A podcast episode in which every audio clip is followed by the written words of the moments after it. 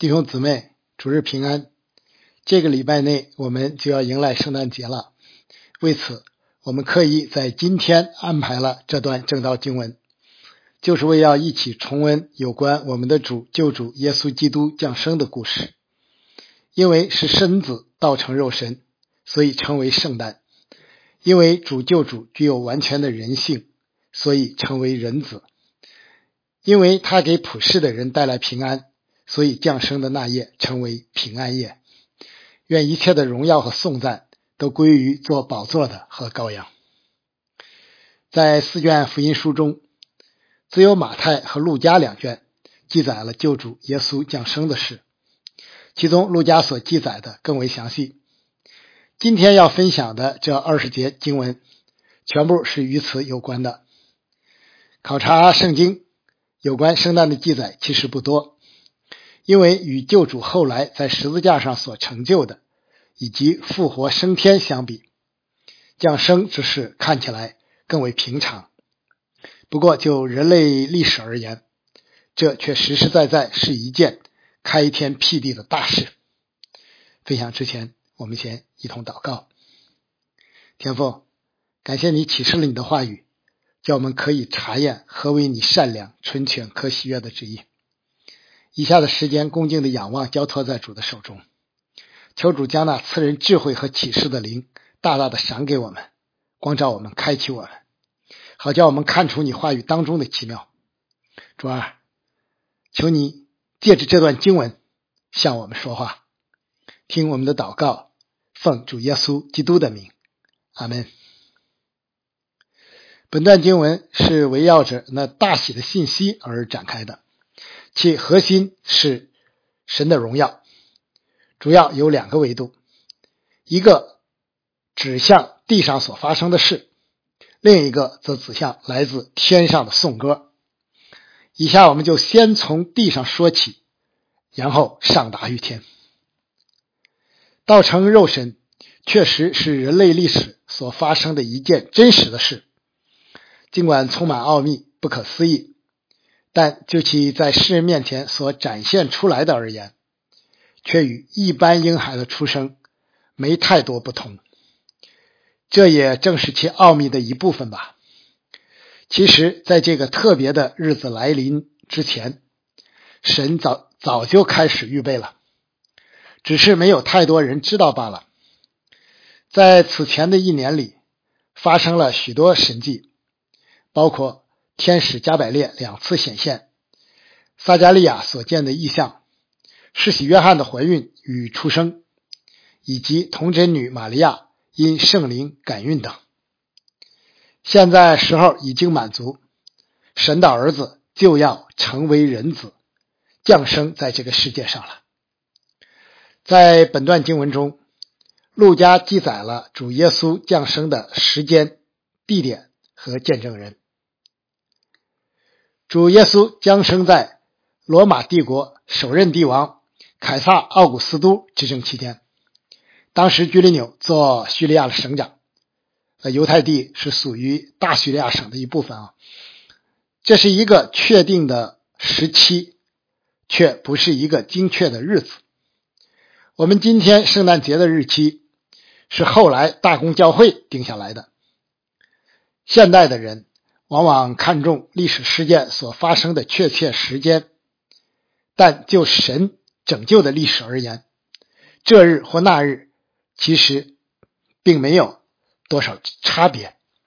神要我们关注的乃是耶稣这个人以及他所成就的事，而不是某个日子或节气，因为那样不仅容易错失了整个事件的中心，而且。可能导致迷信或偶像崇拜。不过，大公教会传统确定十二月二十五日为圣诞节，也不是没有道理，因为这正是冬至的时节，意味着长夜已尽，光明正在得胜。经文明确记载，主耶稣是降生在夜里，岂不是要显明同样的象征意义吗？上主日，小峰牧师提及，《路加福音》是一本专为外邦人写就的福音书。这里把救主的降生放在世界历史的序列中，呃，当时的罗马帝国差不多就是门徒们能接触到的全世界了，正反映出路加普世关怀的眼光。就神永恒的救恩计划而言，救主降生并不仅仅是为旧约神的选民以色列人，而是关乎万民的。因为神立新约的时间已到，外邦人也将得听福音。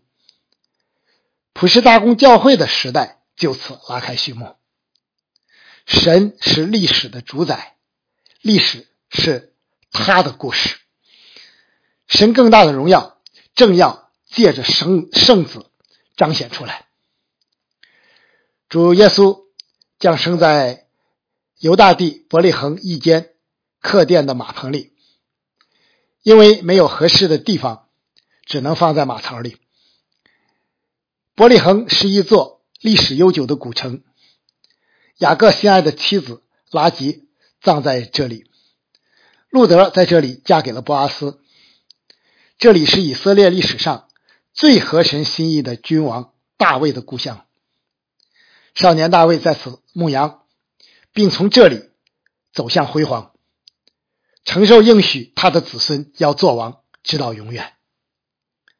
今天神所应许大卫那真正的子孙，或者说那真正的大卫王，希伯来书称为群羊的大牧人的救主耶稣基督降生于伯利恒城，岂不是再合适不过的了吗？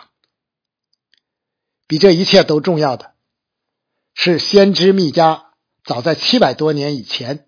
就曾预言了此刻所要发生的一切。伯利恒的以法他，你在犹大诸城中微小，将来必有一位从你那里出来，在以色列中为我做掌权的。他的根源从亘古，从太初就有。神是信实的，他的时间不错误，他的应许从不落空。愿一切的荣耀都归于我们的主，我们的神。路加明明记载，约瑟和玛利亚是住在加利利的拿撒勒，怎么会来到两百多里以外的伯利恒生产呢？使徒保罗说：“我们晓得万事都互相效力，叫爱神的人得益处。”凯撒为征税和征兵之目的，下令进行人口普查，而且规定要回本族本家登记。于是，似乎在无意之间。却使先知的预言分毫不差的得以应验。圣经说，神在人类的历史中掌权，又说王的心在耶和华手中，好像垄沟的水随意流转。这不又是一个明明的证据吗？天使为此高声歌唱，在至高之处荣耀归于神。众圣徒岂能不同声应和阿门呢？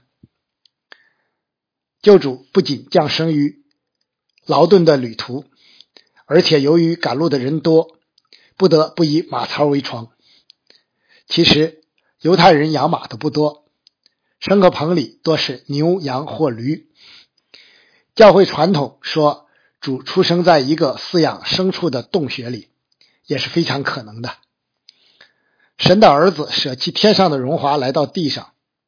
既没有选择显赫与富贵人家，也没有像贾宝玉一样口含异物，而是与穷苦人家的孩子别无两样。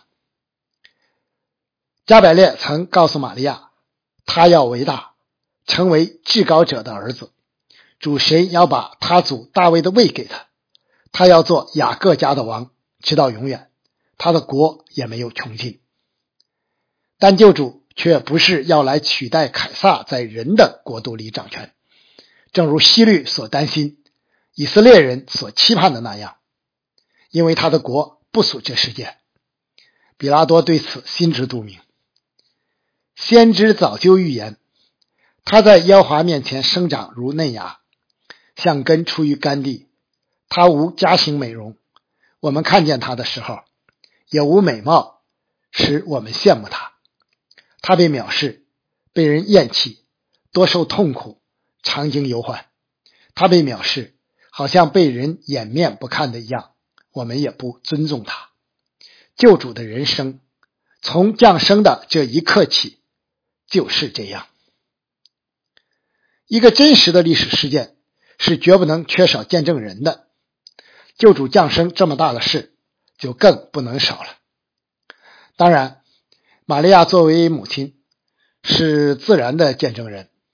现在的犹太人由于饱受苦难，就是依据母亲的见证。作为确定犹太血统的根据，关于这个婴孩的一切，玛利亚自然不会特别惊讶，因为天使早就告诉过他了。作为产期临近的孕妇，玛利亚其实不必跟随约瑟一起返回犹大地，但她决计如此，是不是怀着美好的盼望呢？这个情愿神的话成就在自己身上的女子，一定很熟悉先知的预言。她定义一同赶回伯利恒老家，相信不是随便的。不仅如此，他也将当晚所发生的事存在心里，反复思想。玛利亚一定因为神这一切奇妙的作为而欢心，归荣耀于神。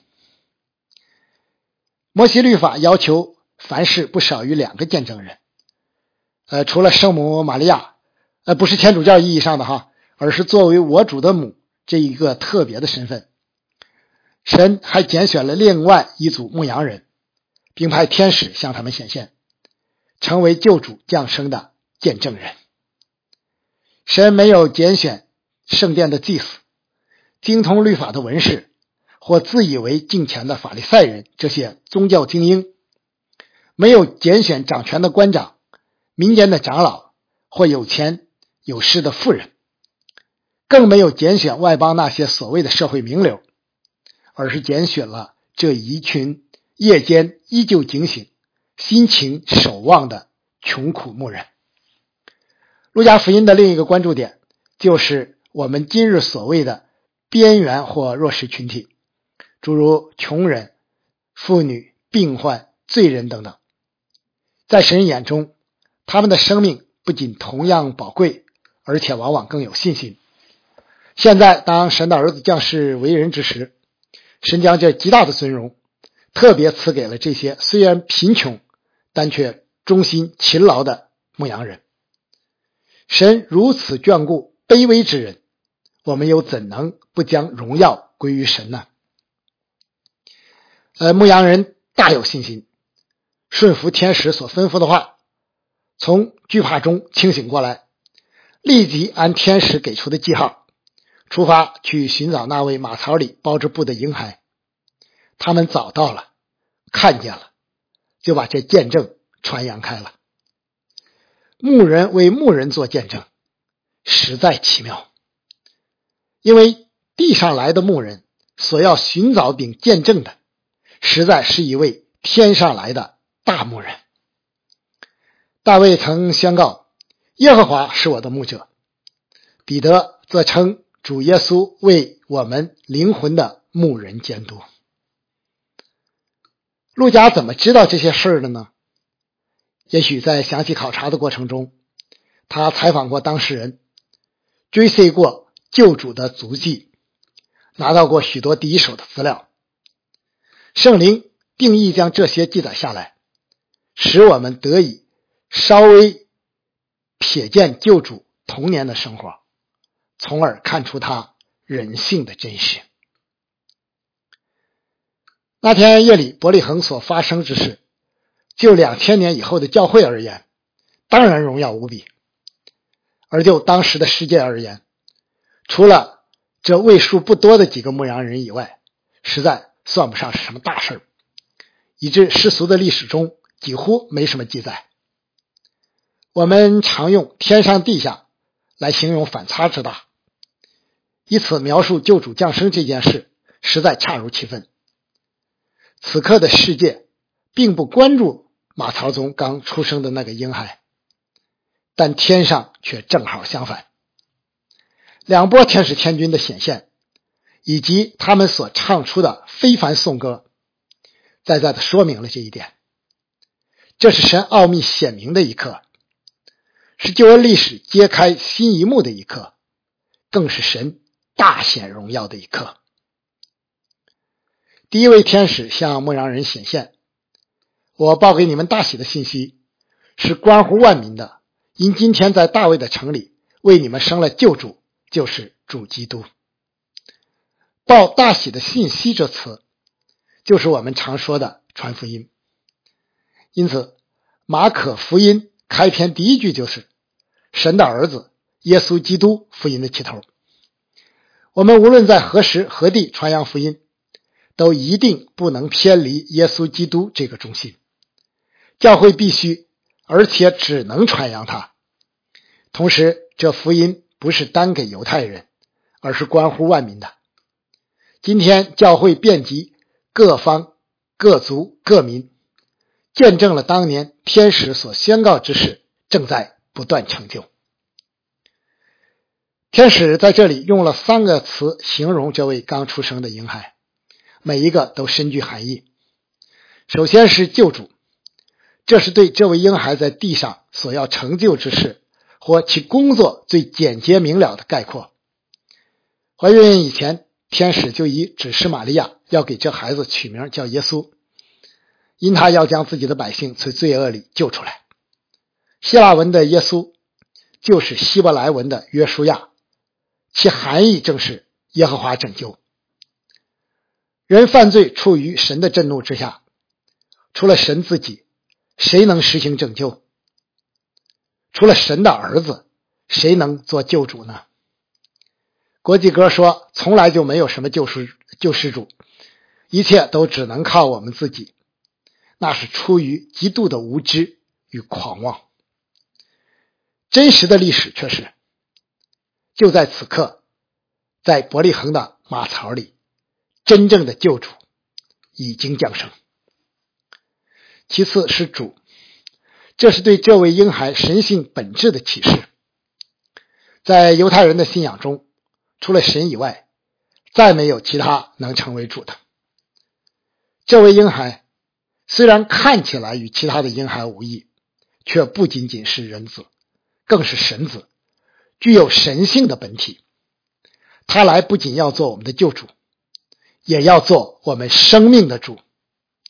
为此，使徒保罗写下了：“所以，弟兄们，我以神的慈悲劝你们，将身体献上，当作活祭，是圣洁的，是神所喜悦的。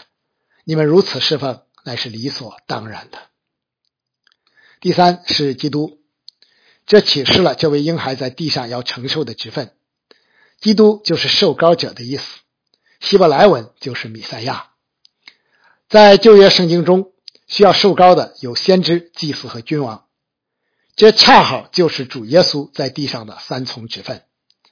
他既是先知，神就在这末世借着他儿子小于我们；他既是祭司，就在这末世显现一次。把自己献为祭，好除掉罪。他既是君王，就得了天上地下所有的权柄。愿荣耀因耶稣基督归于独一全知的神，直到永远。阿门。天使说话之际，一队天兵来与之会合，一同高唱赞美神的颂歌，在至高之处，荣耀归于神。以上所分享的，哪一处不充满、不彰显神的荣耀呢？